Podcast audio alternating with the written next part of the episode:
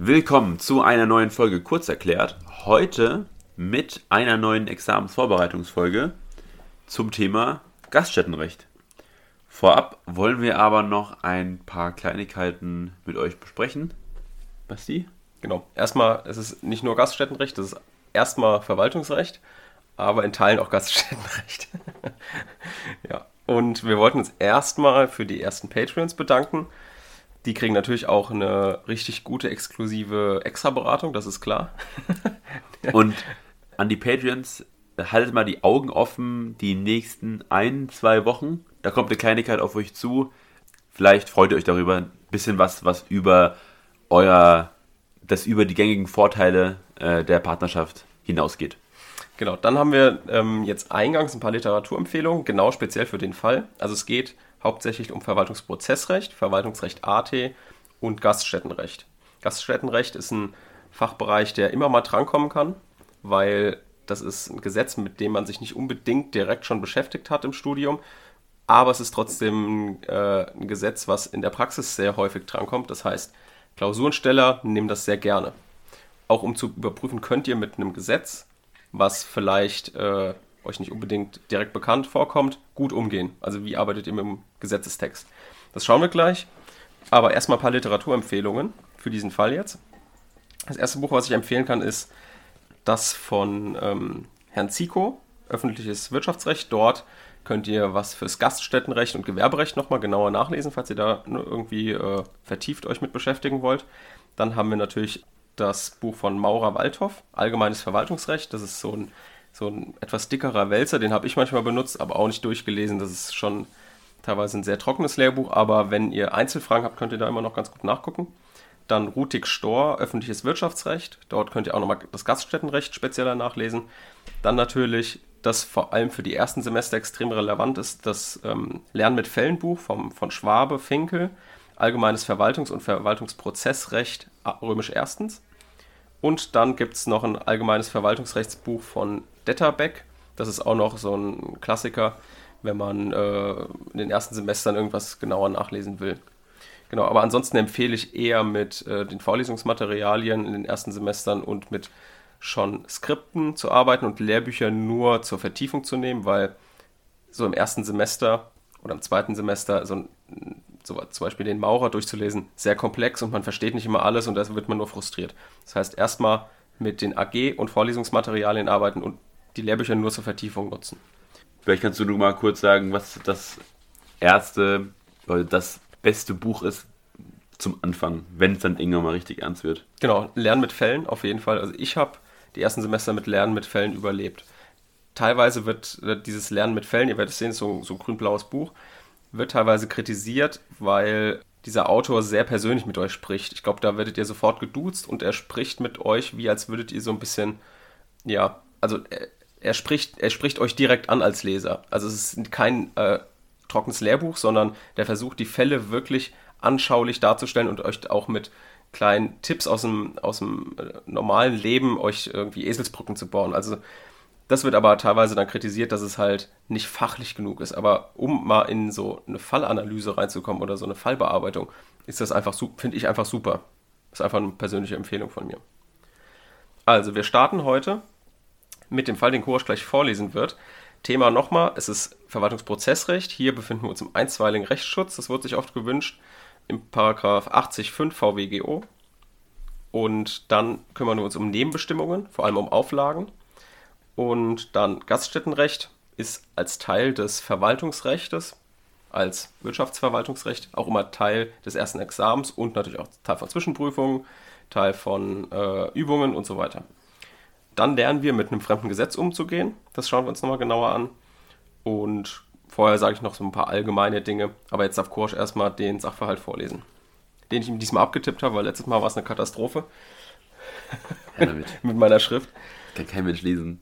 Fall Flatratinken. J betreibt in der kreisfreien Stadt M den Club Rote Katze. Nachdem die Förderung zurückgenommen wurde, er das Geld aber behalten durfte, überlegt er sich nun, wie er seinen Club noch weiter fördern und bei Studenten ins Gespräch bringen kann. Da an Freitagen die Konkurrenz zwischen den Clubs in M besonders hoch ist, überlegt er sich an diesen Tagen etwas Besonderes zu starten. Sein Konzept sieht eine Trinkflatrate vor. Diese sieht folgendermaßen aus. Jeden Freitag kann der Gast selbst entscheiden, ob er seinen Eintrittspreis von regulären 5 Euro auf 20 Euro erhöht und somit an dem Abend so viel Wodka, Bier, Wasser und Wein trinken kann, wie er möchte. Außerdem erhält man eine besondere, ein besonders farbiges Bändchen, was einen als Flatrate-Trinker auszeichnet und somit zu jeder vollen Stunde einen Shot gratis bekommt. Die Allgemeine Zeitung der Stadt M, die ihm schon das letzte Mal fast einen Strich durch die Rechnung gemacht hat, berichtet über dieses beispiellose Besäufnis. Tatsächlich hat die Polizei auch bereits an mehreren Freitagen besonders betrunkene Leute rund um den Club aufgegriffen. Außerdem wurden schon mehrfach Alkoholvergiftungen in den umliegenden Krankenhäusern gemeldet. Die zuständige Behörde wird darauf aufmerksam und schickt dem J ein Anhörungsschreiben, in dem ihm untersagt wird, Pauschalpreise für alkoholische Getränke ohne Mengenbegrenzung zu verlangen. Diese Untersagung wird sofort vollziehbar erklärt und auch die Formfordernisse von § 80 3.1 eingehalten. J legt darauf umgehend Widerspruch ein, indem er ausführt, dass die Untersagung der Pauschalpreise gerade jetzt besonders ungelegen kommt, da die Fastnachtssaison begonnen hat und am Freitag die doppelte Anzahl an Besuchern erwartet wird. Außerdem führt er aus, dass er so Arbeitsplätze schafft. Weiter kann es nicht sein, dass Volljährige nicht selbst entscheiden dürfen, wie viel sie trinken.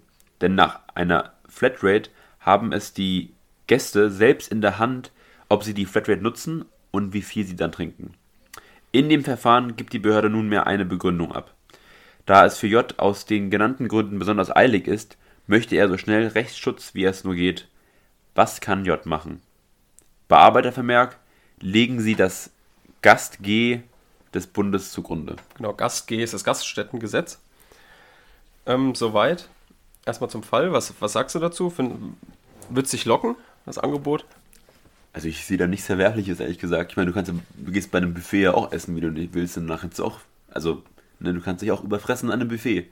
Das stimmt. Also, klar, Alkohol ist nochmal ein bisschen eine andere Härte, aber.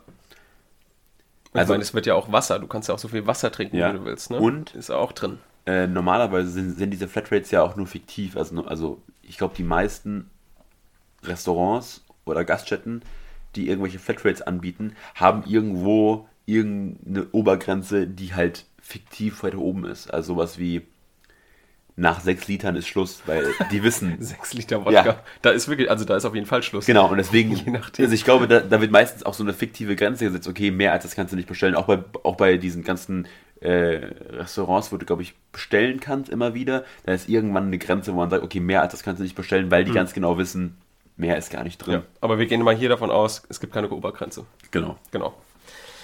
Okay, jetzt erstmal vorweg keinen Schock kriegen. Ihr habt schon gehört, Gaststättengesetz, okay, vielleicht kennen das nicht alle. Manche, vielleicht vor allem in der Examsvorbereitung, werden sich schon mal irgendwie damit beschäftigt haben. Denn wir haben auch letzte Woche nochmal angesprochen, der Fall knüpfte auch nahtlos hier daran an. Wer den letzten Fall gehört hat, du erinnerst dich bestimmt auch noch. Ja. Der J mit den Fördermitteln, die er haben wollte. Es gibt auch ein Rücknahme und Widerruf, eine spezielle Vorschrift im Gaststättengesetz. Für die Gaststättenerlaubnis gibt es besondere Vorschriften im Gaststättengesetz selbst. Hatten wir letztes Mal angesprochen, wenn ihr euch erinnert. Da habt ihr das Gaststättengesetz schon mal gehört. Aber wie geht man jetzt in einem solchen Fall in der Klausur um? Okay, ihr habt ein Gesetz, habt ihr noch nicht gehört. Gehen wir jetzt mal davon aus, ihr habt das noch nicht, noch nicht von dem Gesetz gehört oder ihr habt noch nie drin gelesen. Wie geht man in so einem solchen Fall vor? Was willst du machen? Nimm dir mal das Gesetz da und äh, schau mal rein. Also ich würde jetzt mal dieses rote Gesetzbuch nehmen.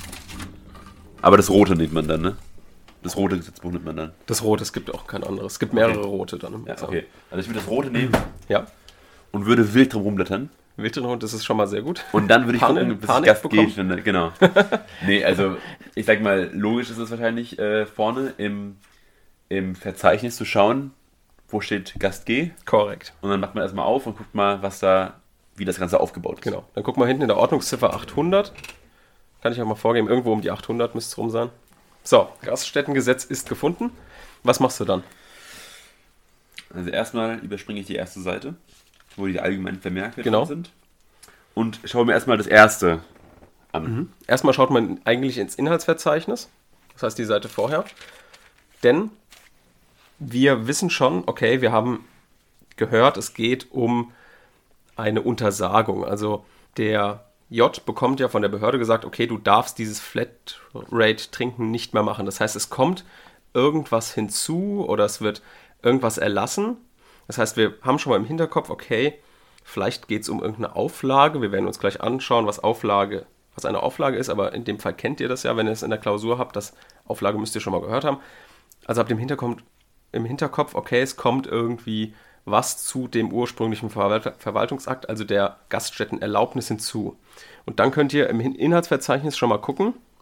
Im Gaststättengesetz ist jetzt kein richtiges Inhaltsverzeichnis da, weil das jetzt nur auszugsweise ähm, im Sartorius abgedruckt ist. Das heißt, hier könnt ihr einfach mal die, die Ziffern durchgehen und guckt einfach, wo steht denn was mit Auflage. Ihr seht am Anfang schon, okay, Paragraph 1, Paragraph 2, da geht es irgendwie um eine Erlaubnis, das heißt eine Gaststätte, Schank- oder Speisewirtschaft darf man nur ausüben unter bestimmten Voraussetzungen. Also genau, Kursch hat es schon gefunden. Die Auflage Auflagen. steht in Paragraph 5, korrekt. Richtig. Dann lest die gerade mal vor. Paragraph 5 Auflagen. Erstens. Gewerbetreibenden, die einer Erlaubnis bedürfen, können jederzeit Auflagen zum Schutze erstens der Gäste gegen Ausbeutung und gegen Gefahren für Leben, Gesundheit oder Sittlichkeit. Zweitens der im Betrieb Beschäftigten gegen Gefahren für Leben, Gesundheit oder Sittlichkeit oder drittens gegen schädliche Umwelteinwirkungen im Sinne der, des Bundes, Emissionsschutzgesetzes und sonst gegen erhebliche Nachteile, Gefahren oder Belästigungen für die Bewohner des Betriebsgrundstücks oder der Nachbargrundstücke sowie der Allgemeinheit erteilt werden. Zweitens gegenüber Gewerbe, Gewerbetreibenden, die ein erlaubnisfreies Gaststättengewerbe betreiben, können Anordnungen nach Maßgabe des Absatzes 1 erlassen werden. Genau, okay, also wir kümmern uns jetzt nur um den Absatz 1, da sind ja verschiedene Nummern. Würdest du sagen, dass dieser Paragraph grundsätzlich auf unsere Situation passt? Ich bin zuallererst schockierend, dass Sittlichkeit immer noch ein gängiger Begriff ist. Ja, das, das ist denn bitte? Ja. Äh, ja, die 1 würde ich sagen. Die oder? 1 passt auf jeden Fall. Passt vielleicht noch was? Gut, da stand halt, dass die ganzen Besoffenen um die ganzen Grundstücke herumliegen. Korrekt, also genau. die drei könnten ja, wir auch noch auslegen. Wahrscheinlich. Das heißt, ihr seht, Korsch ist ja ein juristischer Laie, der hat gar keine Ahnung davon. Selbst er, ja, selbst er kann schon lesen, okay, das passt irgendwie auf unsere Situation. Das ja, heißt, ich kann lesen. das heißt, wir merken uns, wenn wir ein fremdes Gesetz haben, wir gucken schon mal, was passt irgendwie, merken uns das, lesen uns die vor allem schon mal durch. Das ist nämlich wichtig für die Zulässigkeit. Gleich, das werdet ihr sehen. So, erstmal soweit. Mehr brauchen wir jetzt erstmal zu dem Zeitpunkt nicht lesen. Wir haben also irgendwie vielleicht sowas wie eine Ermächtigungsgrundlage oder sowas, um diese Auflage zu erlassen oder diesen Zusatz, den der J bekommt. So, dann haben wir ja noch den Bearbeitervermerk. Da müssen wir uns auch noch ganz gut klar machen, was bedeutet denn das? Legt das Gaststättengesetz des Bundes zugrunde? Ist das nicht klar? Aber da merken wir uns, mit der Föderalismusreform wurde die Zuständigkeit für den Erlass eines Gaststättengesetzes vom Bund zum Land geändert. Das bedeutet, ursprünglich vor der Föderalismusreform war der Bund dafür zuständig, ein Gaststättengesetz zu machen. Das hat er gemacht. Das ist das, was wir gerade gelesen haben. Aber durch die Föderalismusreform hat der Gesetzgeber gesagt, gut, ab jetzt sind die Länder dafür zuständig. Und dann sagt der Artikel 125a Grundgesetz, sagt, solange so eine Situation besteht und das Land das nicht spezieller geregelt hat, gilt das alte Gaststättengesetz weiter, denn wir wollen keine Rechtsschutzlücken. Ganz klar. Das bedeutet, ihr schaut bei euch in eurem Bundesland, haben wir ein Landesgaststättengesetz? Wenn ja, findet das Anwendung? Und wenn nein, findet das normale Gaststättengesetz Anwendung. Und dieser Bearbeitervermerk gibt jetzt voraus, okay, auch wenn ihr ein Landesgaststättengesetz habt, kümmern wir uns trotzdem um das Bundesgaststättengesetz, einfach deswegen, damit wir jetzt alle auf dem gleichen Stand sind und nicht jedes Bundesland den Fall anders löst. Soweit zum Bearbeitervermerk. Noch ein anderes Beispiel, wo der Artikel 125a Grundgesetz Anwendung findet, ist das Versammlungsgesetz. So, dann haben wir im Sachverhalt gelesen, okay, der J will so schnell wie möglich Hilfe. Das heißt, wir überlegen uns, könnte er das mit einer Klage erreichen? Wir wissen, eine Klage, das ist ein sehr langer Prozess, ein sehr langes Verfahren, das dauert alles seine Zeit, das bringt ihm nichts. In dem Fall, weil er ja unbedingt in einer Woche, an dem Freitag, wo er doppelt so viel verdient, auch diese Flatrate nutzen möchte. Das heißt, es bringt ihm nur was, das so schnell wie möglich durchzusetzen oder seinen Willen durchzusetzen oder sein Begehren durchzusetzen. Und deswegen befinden wir uns im einstweiligen Rechtsschutz. Wir haben jetzt hier kein Klageverfahren mehr, sondern ein Antragsverfahren. Das heißt, wir reden jetzt bei allem, beim Klagebegehren, Klagebefugnis, reden wir jetzt von einer Antragsbefugnis, Antrags, Antragsart. Das heißt, wenn ihr dem Korrektor zeigen wollt, okay, ihr wisst, worum es geht, dann schreibt bloß nicht statthafte Klageart, wenn ihr euch im einstweiligen Rechtsschutz befindet. Das wäre ein grober Fehler. Also steigen wir jetzt ein unter Groß A, Zulässigkeit des Antrags.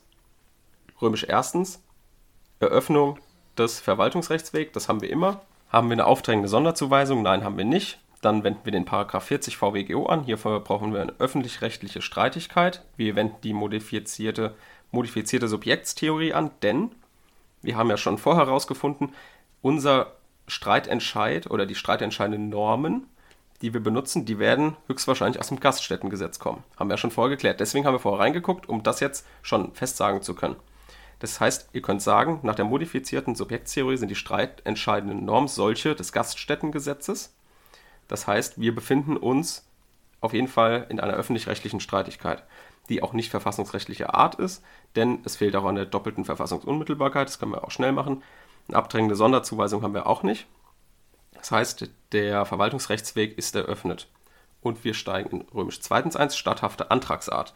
Jetzt wird es ein bisschen komplexer. Denn wir kümmern uns erstmal um das Antragsbegehren. Was möchte der Antragsteller, also jetzt der J, was möchte der? Die Normen, die wir hier zitieren müssen, sind Paragraphen 88, hatten wir auch schon vorher, das Klägerbegehren. Das muss jetzt aber nochmal ergänzt werden, dadurch, dass das Ergebnis dieses Antrags ein Beschluss ist.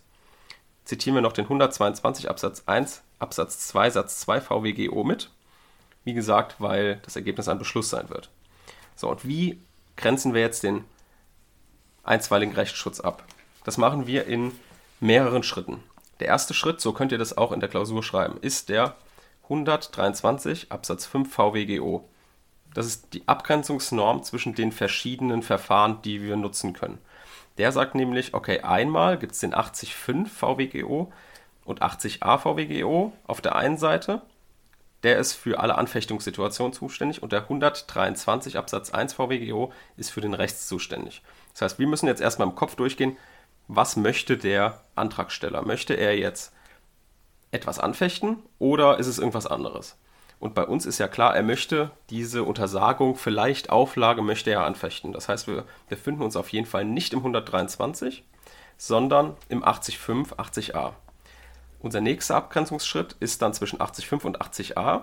80.5 ist für Zwei-Personen-Verhältnisse und 80a ist für Drei-Personen-Verhältnisse. Hier können wir also auch 80a durchstreichen, denn wir befinden uns am Zwei-Personen-Verhältnis J gegen die Stadt M. Also, nochmal kurz, um es nochmal abzuspeichern. Erster Schritt, wir sagen Antrags, es geht um das Antragsbegehren 88 122 Absatz 1 Absatz 2 Satz 2 VWGO. Dann grenzen wir die Verfahren ab über den 123 Absatz 5 Anfechtungssituation 80.5, 80a, Rest 123. Wir befinden uns jetzt im 80.5 oder 80a. 80.5 ist für Zwei-Personen-Verhältnisse, 80a ist für Drei-Personen-Verhältnisse. So, das heißt, wir befinden uns im 80.5 in einer Anfechtungssituation. Aber jetzt haben wir ja schon eingangs festgestellt, okay, wir wissen jetzt nicht genau, was möchte er jetzt denn genau anfechten. Wir haben ja einmal eine Gaststättenerlaubnis, was wir uns später genauer angucken die auf jeden Fall schon besteht, sonst könnte er den Club nicht ausüben und es war im Sachverhalt auch vorgegeben, dass er eine Gaststättenerlaubnis grundsätzlich hat. Jetzt hat aber die Behörde ja eine Untersagung erlassen. Das ist ganz klar ein Verwaltungsakt. Das müssen wir jetzt auch nicht groß problematisieren. Aber es kommt uns trotzdem irgendwie komisch vor, weil wir irgendwie auch jetzt nicht genau wissen, was wird denn jetzt genau von dem J angefochten. Es gibt ja jetzt zwei Möglichkeiten. Okay, ist erstens vielleicht diese Untersagung Teil der Erlaubnis geworden und müssen wir jetzt die Erlaubnis komplett anfechten? Oder sind das zwei selbstständige, voneinander unabhängige VAs, die isoliert angefochten werden können? Hier kommt den Leuten, die sich schon ein bisschen damit auskennen, sofort im Kopf Nebenbestimmungen anfechten, Inhaltsbestimmungen anfechten. Kann man die isoliert voneinander anfechten? Wir können erstmal sagen, Grundsätzlich bei nachträglichen Nebenbestimmungen, wie auch Auflagen, das gucken wir uns gleich genauer an, ist das kein Problem. Das heißt, hier könnten wir relativ easy sagen, ja, nachträgliche Nebenbestimmungen, die können immer isoliert angefochten werden. Denn der Verwaltungsakt, also die Erlaubnis, hatte auch grundsätzlich vorher Bestand. Das heißt, alles, was nachträglich dazukommt, kann ja eigentlich nicht mit dem ursprünglichen Verwaltungsakt verschmelzen oder jedenfalls nicht so, dass man es isoliert noch anfechten kann. Denn vorher durfte er die Gaststätte ja auch betreiben oder die Schankwirtschaft. Genau. Außerdem spricht Formulierung und Struktur vom Paragraph 5 Gaststättengesetz, wenn ihr euch den nochmal genauer anguckt, spricht auch dafür, dass es was nachträglich Eigenständiges ist, was auf jeden Fall isoliert angefochten werden kann. Das heißt, ihr seht auch, es ist wichtig, dass man im Gaststättengesetz sich vorher damit ein bisschen beschäftigt, was könnte hier Ermächtigungsgrundlage sein, was könnte das sein, was diese Untersagung rechtfertigt oder was ist die Untersagung an sich. Das bedeutet, eine nachträgliche Nebenbestimmung ist inhaltlich selbstständig, abtrennbar und somit isoliert anfechtbar. Bedeutet, dass wir in unserem Fall sagen können, was jetzt relativ eindeutig war, okay, er fechtet diese Untersagung, diese Auflage an und nicht die gesamte Gaststättenerlaubnis, was ja auch blöd gewesen wäre für ihn, sage ich jetzt mal, weil er ja diese Gaststättenerlaubnis weiter haben will. Er will ja nur diese Untersagung, diese Auflage weghaben. Das wäre also auch rechtsschutzmäßig sehr, sehr ungünstig, wenn er jetzt plötzlich dann selbst sein, seinen begünstigten Verwaltungsakt angreifen müsste. Das heißt, wir haben hier eine echte Auflage im Sinne des Paragraphen 36 Absatz 2 Nummer 4 VWVFG. Jetzt habt ihr euch bestimmt zwischendurch gefragt, was bedeutet Nebenbestimmung, was bedeutet jetzt genau Auflage. Das schauen wir uns jetzt genau an. Dafür lesen wir den Paragraph 36 VWVFG. Den lese ich jetzt mal vor. So, hier sagt erstmal der Absatz 1, ein Verwaltungsakt, auf den ein Anspruch besteht, darf mit einer Nebenbestimmung nur versehen werden, wenn sie durch Rechtsvorschrift zugelassen ist oder wenn sie sicherstellen soll, dass die gesetzlichen Voraussetzungen des Verwaltungsakts erfüllt werden. Dann sagt er aber der Absatz 2, um den wir uns jetzt hier kümmern, unbeschadet des Absatz 1. Also sowieso darf ein Verwaltungsakt nach pflichtgemäßem Ermessen erlassen werden, wenn erstens eine Bestimmung, nach der eine Vergünstigung oder Belastung zu einem bestimmten Zeitpunkt beginnt, endet oder für einen bestimmten Zeitraum gilt. Das ist eine Befristung. Dann der Nummer 2 redet von einer Bedingung. Der Nummer 3 von einem Widerrufsvorbehalt. Dann, dann heißt es oder verbunden werden mit. Das bedeutet, dass ihr oder verbunden werden mit, habt ihr schon im Hinterkopf, okay, verbunden werden, das heißt, man kann es auch wieder trennen. Das heißt, es ist nicht unbedingt miteinander verschmolzen. Nummer 4, eine Auflage. Nummer 5, ein Auflagenvorbehalt. So, das sind die unterschiedlichen Nebenbestimmungen, die zu einem Verwaltungsakt dazukommen. Schauen wir uns die jetzt erstmal getrennt an, um kurz zu klären, was, um was geht es jetzt hier überhaupt, was ist eine Befristung, was ist eine Bedingung. Erstmal Befristung und Bedingung, die bestimmen den zeitlichen Geltungsbereich des Verwaltungsakts. Das heißt, es geht hier irgendwie um ein Beginn oder ein Ende von einem bestimmten Ereignis oder Zeitraum. So, der Unterschied zwischen beidem ist, dass die Befristung den Beginn oder das Ende der Wirksamkeit des Verwaltungsaktes auf einen bestimmten Termin festlegt, worin hingegen die Bedingung den Beginn oder das Ende der Wirksamkeit des Verwaltungsaktes von einem bestimmten Ereignis abhängig macht.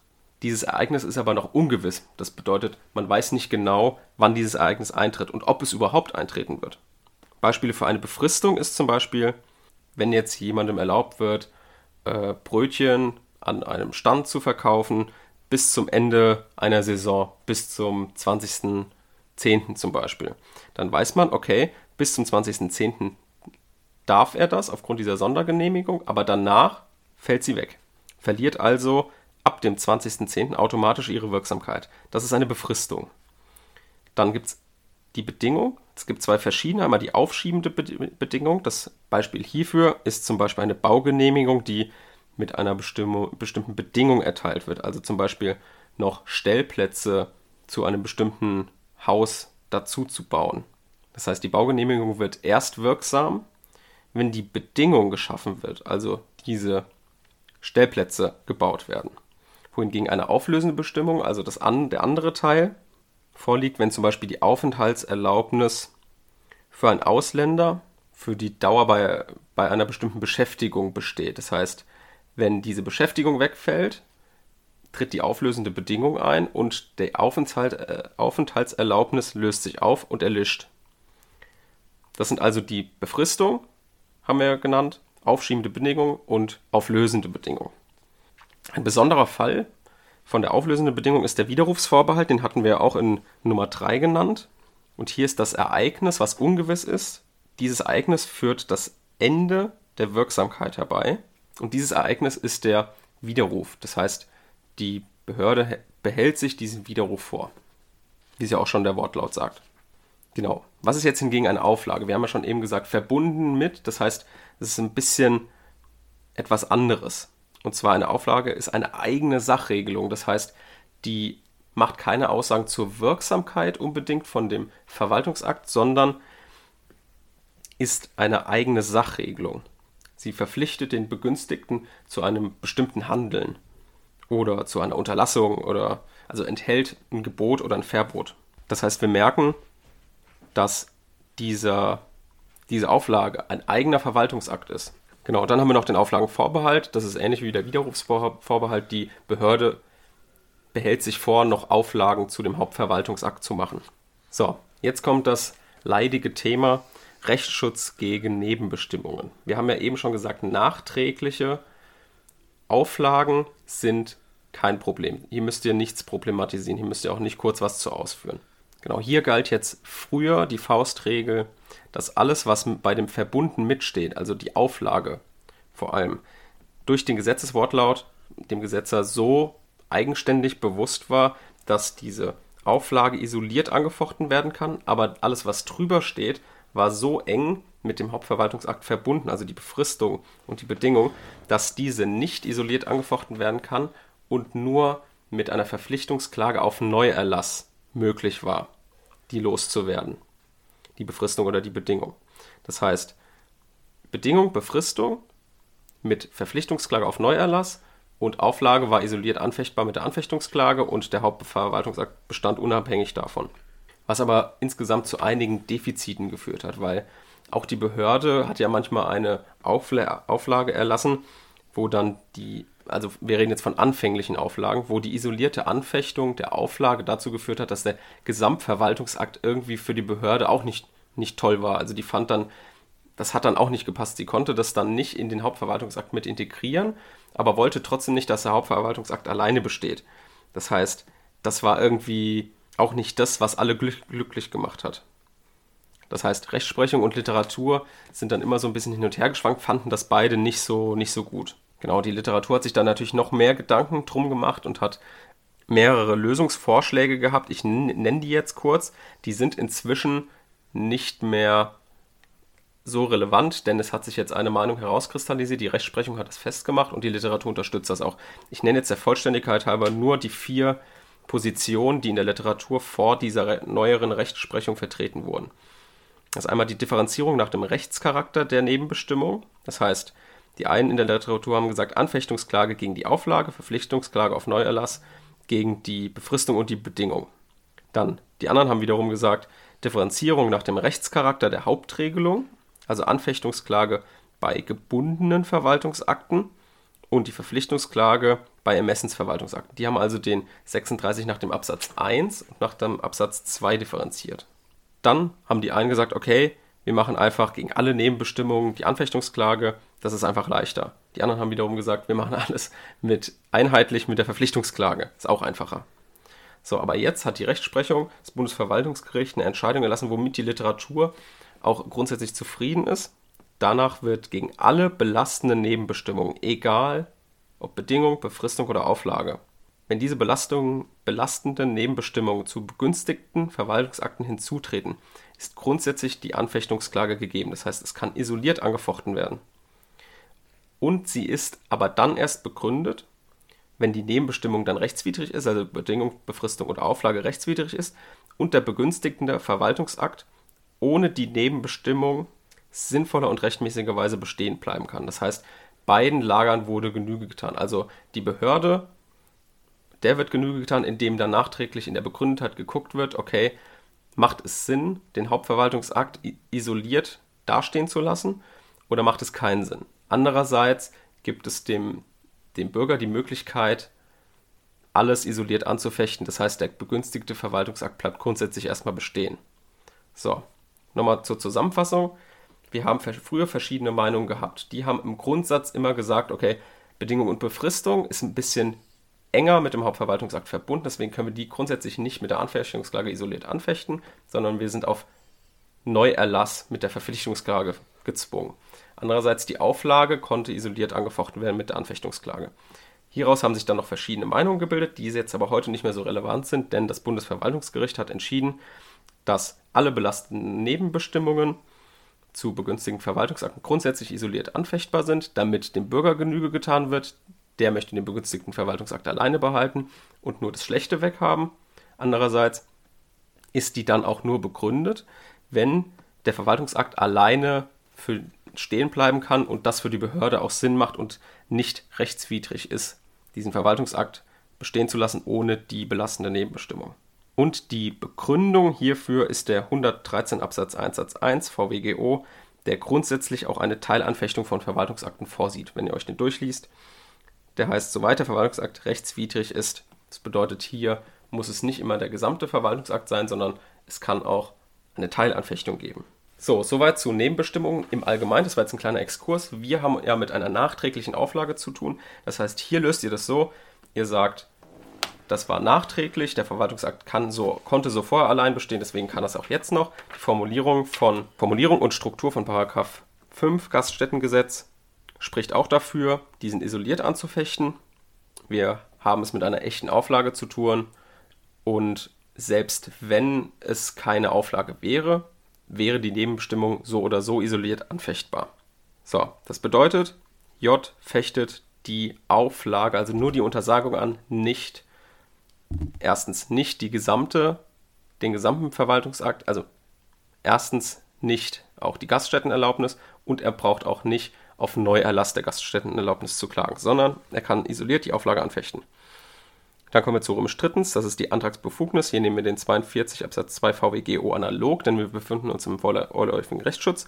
Und der 42 VWGO ist eigentlich nur für Klagen gedacht, aber wir müssen auch hier den Popularkläger ausschließen.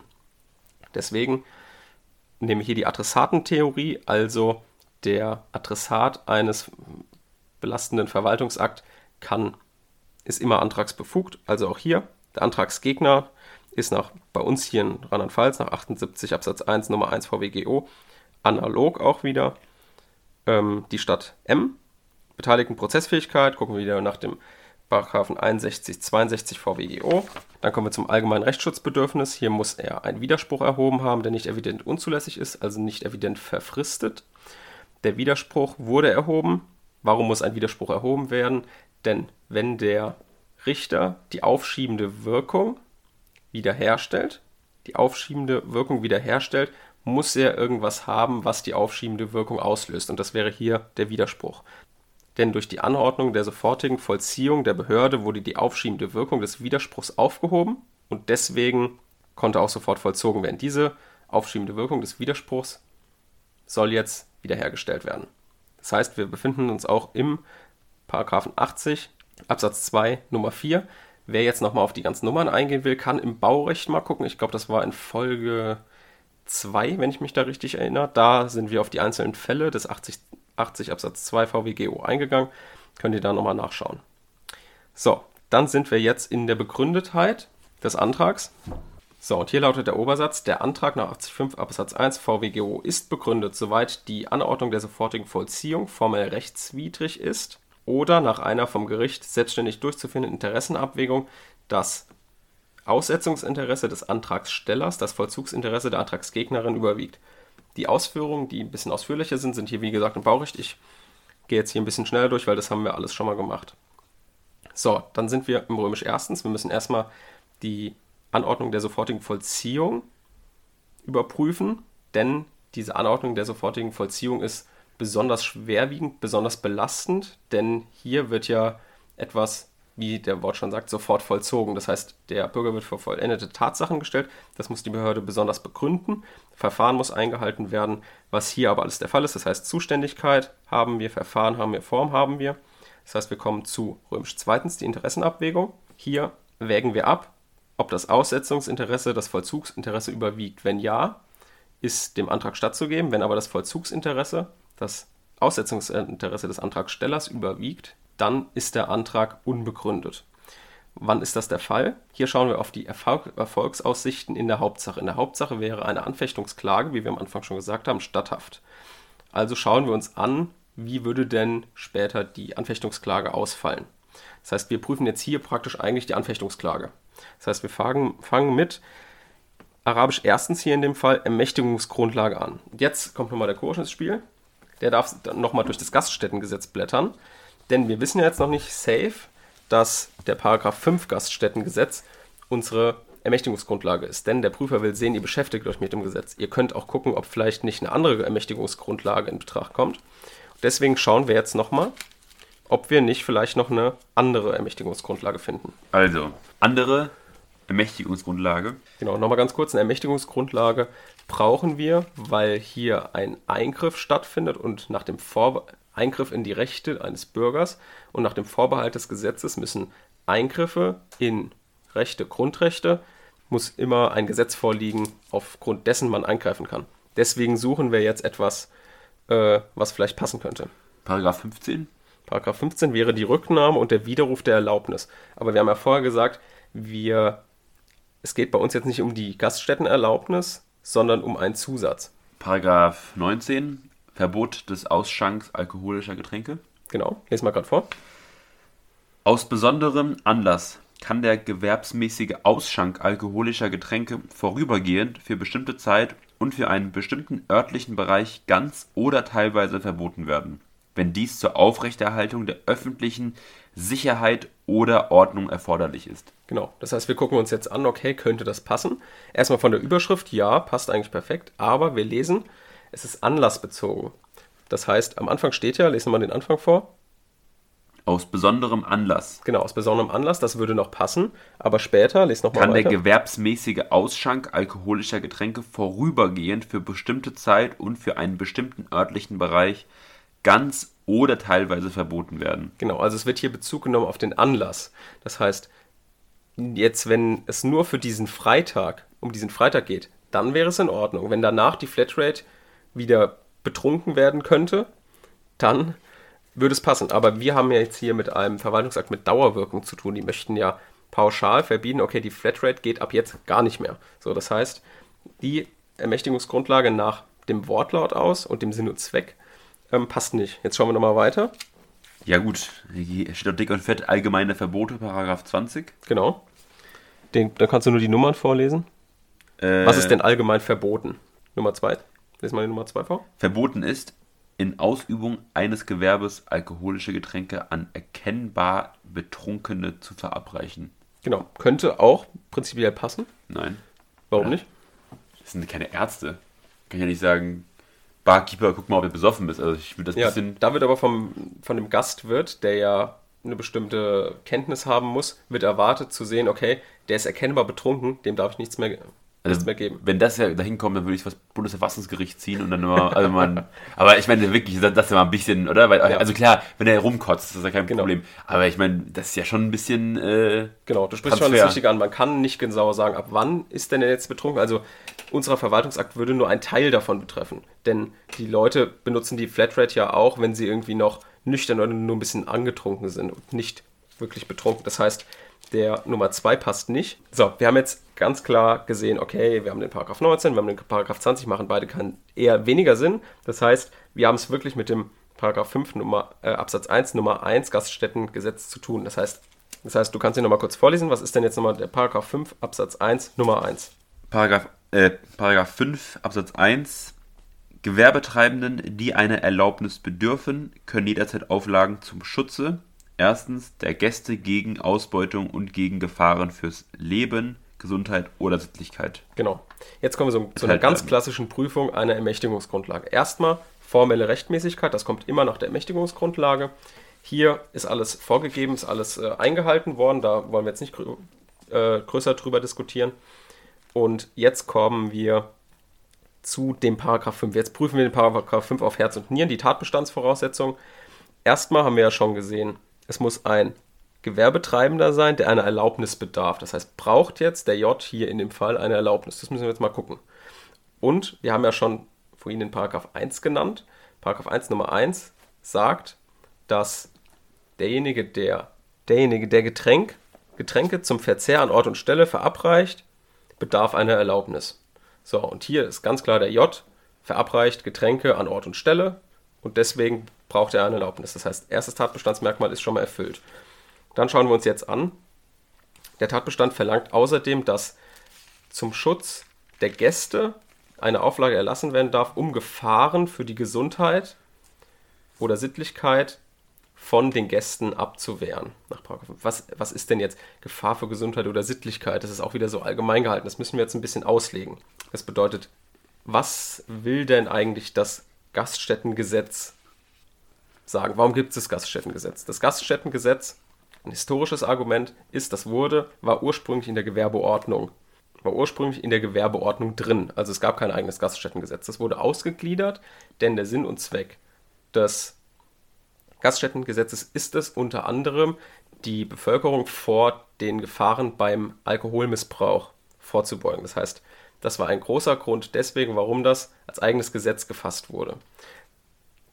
Das denkt ihr euch jetzt, ja, das können wir nicht wissen, so historisches Argument. Aber man kann sehen, dass die Normen alle irgendwie auf Alkohol, Gesundheitsgefahren abstellen. Das heißt, es gibt sehr viele Paragraphen dort, wenn ihr halt ein bisschen durchblättert, in dem ihr seht, okay, es soll vor Gefahren, vor allem vor Alkohol geschützt werden. Das heißt, hieran seht ihr, dass besonders die Gefahr von Alkohol eingedämmt werden soll. Das bedeutet, wir können also von dem Paragraph 5 Rückschließ, Rückschlüsse ziehen auf andere Paragraphen, indem zum Beispiel auf dem Paragraph 4 Absatz 1 Nummer 1 dort wird eine Gaststättenerlaubnis versagt. Also hier kann eine Gaststättenerlaubnis versagt werden, weil ähm, dem Alkoholvorzug gehalten wird oder es äh, Alkoholmissbrauch gibt in der Gaststätte. Genau. Also merken wir uns hier, wir müssen vor allem auf den Alkohol gucken. Wird hier großer Alkoholmissbrauch betrieben? Schauen wir uns das jetzt mal allgemein an. Findest du, dass hier diese Flatrate die Gäste in besondere Gefahr begibt. Nein. Findest du nicht? Nee. Okay, dann definiere ich dir mal Gefahr. Ja. Eine Gefahr liegt vor, wenn bei ungehindertem weiteren Ablauf des objektiv zu erwartenden Geschehens mit überwiegender Wahrscheinlichkeit das geschützte Rechtsgut, also die Gesundheit der Gäste, geschädigt würde, wobei an die Wahrscheinlichkeit umso geringere Anforderungen zu stellen sind, je größer und folgenschwerer der mögliche Schaden ist. Genau, also der erwirbt ja hier auch mit, hier Leute, kommt zu uns, hier könnt ihr so viel trinken, wie ihr wollt. Ihr könnt bis zum Umfallen trinken, ab einem bestimmten Preis ist es kostenlos. Hier gibt es vor allem, wenn es jetzt nur Bier und Wein wäre, okay, aber hier gibt es ja Wodka. Du könnt so viel Wodka trinken, wie die wollen. So, klar, es gibt auch ein Softgetränk, sowas wie Wasser, aber durch diese Flatrate wird ja schon der Anreiz gesetzt, okay, hier ab einem bestimmten Zeitpunkt ähm, könnt ihr trinken für lau. Und vor allem Wodka ist ja eigentlich ein, ist ja ein hochprozentiger Alkohol, der ist teuer im Geschäft. Das heißt, es würde schon dazu animieren, mehr zu trinken, als einem eigentlich gut tut. Oder? Was würdest du dazu sagen? Nö. Warum? Ich finde, das ist also, das ist ein Quatschargument. Okay, auf was würdest du dann abstellen? Ich, ich finde ja, ich meine, du kannst ja auf alles beziehen. Also diese Gefahren, äh, also diese Gefahr kannst du ja auf alle möglichen Lebenssituationen über, übertragen und ich kann sagen, ja, wenn du zu weit läufst, läufst du halt vor den Zug und dann stirbst du. Genau, das heißt, du ähm, stellst vor allem darauf ab, dass die Gäste auch eine gewisse Eigenverantwortung haben. Ja, also es ist ja bei jedem, keine Ahnung, bei jedem Buffet kannst du dir auch so viel Butter reinknallen, wie du willst und kriegst dann halt äh, Herzprobleme. Also ich meine nur, also ein, ein, eine gewisse, ähm, eine gewisse, ein gewisses Bewusstsein der Leute, die das machen, muss ja vorausgesetzt sein. Sonst könnte man ja keinen Alkohol überhaupt anbieten, generell nicht. Also ich weiß nicht, klar, mhm ne, ist vielleicht ein bisschen touchy und man muss wahrscheinlich auch gucken, dass der, ne, dass der sich alles im Rahmen verhält. Klar, jetzt war es bei dem Fall so, dass der da schon mal mehrmals negativ aufgefallen ist, aber grundsätzlich sehe ich jetzt nicht mhm. unbedingt so viel, was dagegen spricht. Okay. Dagegen, also ich könnte ja für meine Meinung jetzt noch äh, anführen, dass zum Beispiel diese 15 Euro Aufschlag super gering sind. Für einen ganzen Abend ab 20 Uhr im Club, ja, wer geht um 20 Uhr schon hin, aber gehen wir jetzt mal davon aus, du bist von 20 Uhr bis 3 Uhr da, dann hast du nach drei Bier im Club, hast du schon das Geld für diese 15 Euro rein. Das heißt, ab jetzt trinkst du kostenlos. Da trinkst du doch viel mehr, als du sonst trinken würdest, wenn du alles bezahlen musst. Das heißt, ihr könnt auch, müsst auch aufstellen, abstellen auf den Aufschlag, der hier gezahlt wird. Also 15 Euro. Wann ist das aufgebraucht? Ab wann kannst du kostenlos trinken? Animiert es zum kostenlos trinken. Die Werbeslogans, wie wird damit geworben? Wird damit vor allem geworben, hier viel Alkohol in kurzer Zeit zu trinken? Wird hier geworben mit viel Alkohol, äh, es lohnt sich, es ist kostenlos ab einem gewissen Zeitpunkt. Das alles müsst ihr auslegen. Ihr könnt euch entscheiden wie Kursch, sagen hier, nee, äh, ist für mich noch nicht ein Grund, aber ich gebe mal vor, so die herrschende Meinung hier in dem Fall bei diesem Flatrate trinken, wenn wirklich der Preisaufschlag so ein geringer ist, wenn ähm, vor allem hochprozentiger Alkohol ausgeteilt wird und vor allem das Gaststättengesetz ja besonders restriktiv umgeht mit äh, Alkoholmissbrauch, wird man schon sagen, dass die Behörde hier grundsätzlich erstmal mit der Untersagung des Pauschalpreises jetzt nicht unbedingt falsch gehandelt hat. Wir müssen uns jetzt noch angucken, ob das verhältnismäßig war und ob die ihr Ermessen richtig ausgeübt haben. Hier es kommt erstmal grundsätzlich kein Ermessensfehler in Betracht. Ermessensfehler hatten wir uns ja letztes Mal schon mal grob angeguckt, das wird auch nochmal kommen, aber hier erstmal haben die jetzt nicht irgendwie ihr Messen überschritten oder ihr Messen fehlgebraucht oder, oder, oder sonstiges. Das heißt, wir gucken uns an, war das jetzt verhältnismäßig? Also gab es ein geringeres Mittel, um den gleichen Zweck zu erreichen? Hätten sie zum Beispiel jetzt nur für den einen Abend die Flatrate unter, äh, untersagen könnten? Aber ich also der Behörde ging es in dem Fall nicht um den einen Abend, sondern um dieses generelle Prinzip, um das Flatrate-Trinken. Das heißt, der eine Abend war denen gar nicht so wichtig. So, das heißt, das wäre kein milderes Mittel, womit sie ihren, ihr Ziel genauso gut erreichen könnten. Könnte man vielleicht eine, die Altersgrenze einfach ein bisschen hochsetzen, sagen, ja, hier gucken wir vielleicht gerade Studenten oder jüngere Erwachsene, die können eher mit Alkohol weniger umgehen als Leute, die vielleicht zwischen 30 und 40 sind. Das heißt, das Alter hochsetzen auf irgendwie äh, ab 30. Ist aber auch schwierig, weil es geht ja vor allem dadurch darüber, dass du ab volljährig machen kannst, was du willst. Das heißt, auch hier, ich meine, auch Leute ab 30 sind sehr gefährdet, in eine Sucht zu verfallen, um Alkoholmissbrauch.